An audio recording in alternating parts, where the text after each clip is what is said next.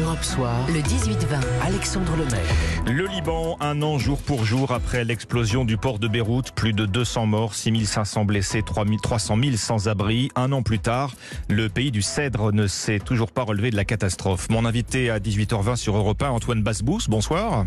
Bonsoir. Politologue, directeur de l'Observatoire euh, des pays arabes, François, euh, Antoine Basbous, pardon, vous êtes euh, franco-libanais. Un an après l'explosion, le Liban reste à genoux. Rien n'a changé, ou presque? C'est l'enfer au quotidien, c'est-à-dire qu'il n'y a plus de courant, plus de médicaments, plus d'essence, les prix se sont envolés et les salaires se sont effondrés. Bref, c'est la misère, c'est la famine et, surtout c'est le désespoir de toute une population. Hum. Quels sont les besoins les, plus urgents pour reconstruire le pays aujourd'hui? Écoutez, si on peut réfléchir en termes humanitaires et alimentaires, euh, il faut permettre à ce pays, à ce peuple de garder la tête au-dessus du niveau de l'eau. Mais ça ne résout pas le problème. Le problème est ailleurs. C'est-à-dire que ce pays est colonisé par l'Iran à travers le Hezbollah. Le Hezbollah a sélectionné des dirigeants politiques euh, qui sont des télégraphistes chez lui. Tout ça, c'est pour diluer, déliter l'identité libanaise et la remplacer, la préparer à être colonisée totalement par, par l'Iran. Donc aujourd'hui, c'est euh, cette euh, la tutelle iranienne qui s'exerce sur ce pays et pour sauver ce pays, il faut qu'il y ait un mandat international qui le soustrait à cette tutelle iranienne. Parce que aujourd'hui, le, drame, c'est quoi? C'est que il y a un an, nous commémorons euh, l'explosion du port. Mmh. Eh bien, c'est 2700 tonnes de nitrate d'ammonium. Qui est-ce qui les a acheminés? Qui est-ce qui les a protégés? Qui est-ce qui a permis à Assad de venir prélever pour ces barils d'explosifs et de les balancer sur sa population? C'est le Hezbollah. Qui est-ce qui empêche aujourd'hui l'enquête de progresser? C'est évidemment le Hezbollah. C'est aussi toute cette classe politique qu'il a mise en place et qui est solidaire entre elles, qui se serre les coudes pour empêcher l'enquête d'avancer. Les immunités sont refusées, même pour les hauts fonctionnaires. Je ne parle même pas des députés et des anciens ministres. Donc il y a quelque chose d'extrêmement pourri. Il faut libérer le Liban de ses dirigeants et trouver une autre solution. Pourquoi ce blocage politique, Antoine Basbous? Le, Liban n'est plus gouverné depuis un an, plus de gouvernement depuis un an, depuis la catastrophe. Il y a un vide sidéral depuis un an.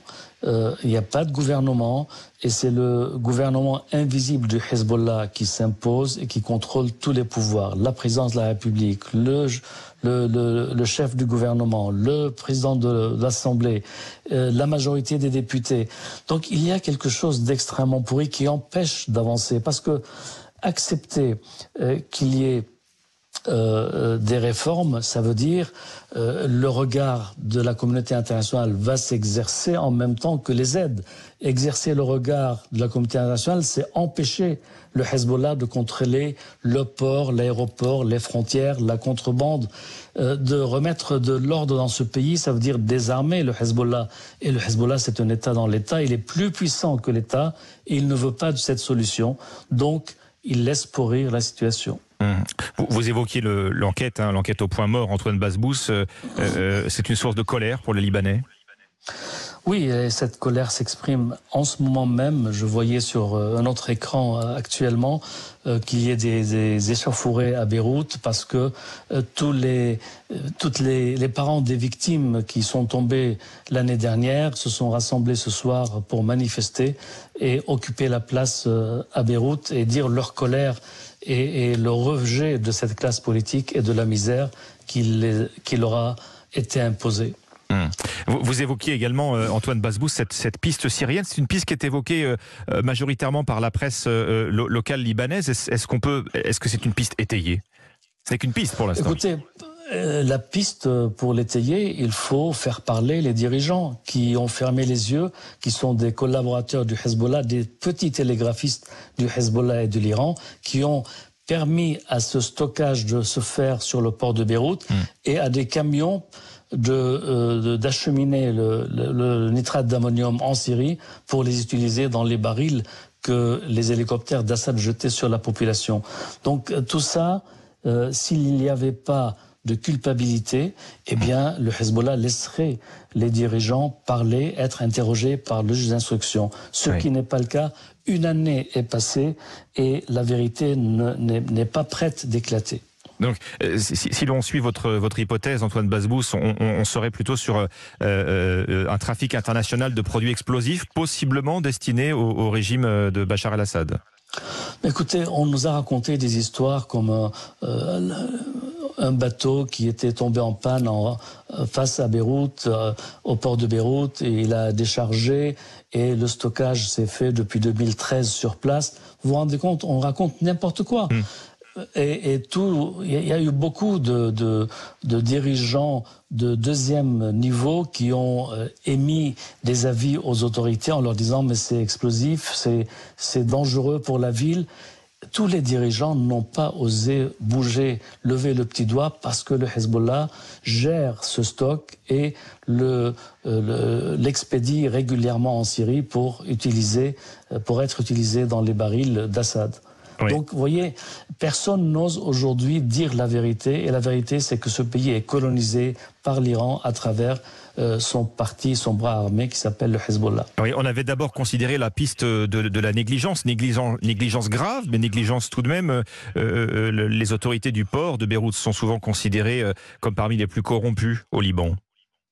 Oui, mais le port euh, n'a pas euh, le monopole de la corruption. La corruption hmm. est à tous les étages, à commencer par les plus hautes sphères.